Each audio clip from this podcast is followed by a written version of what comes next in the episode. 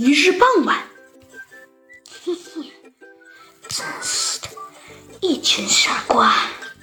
一个小偷啊，偷偷的溜进了一家影楼。这个小偷啊，可是策划了很久，而且他在森林都市还有一些名气呢。他呀，给他自己起了一个特别帅气的名字，叫做呃，就叫做小偷。好吧，咱们先不说这块。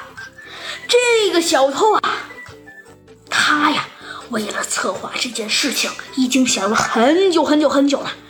而他的目标则是想偷昂贵的摄像器材。这个摄像器材呀，他可是查了好久好久。他知道这一个摄像器材就好几百万呢。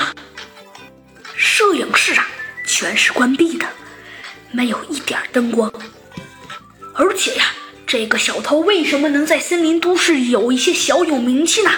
原来他有一招大家谁都没有。他的眼睛啊，跟猫有一点点像，因为呀，他的眼睛可以在黑暗中不打手电筒，还能看见一些模糊不清的东西。这一招就连就连猴子警长也没有啊！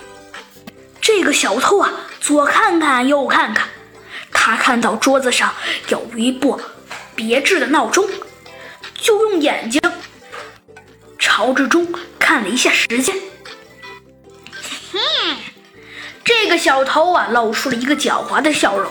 此时是晚上十二点三十分，小偷偷到了一部照相机，大喜，正想着逃走，突然门外有人拧起了钥匙的声音。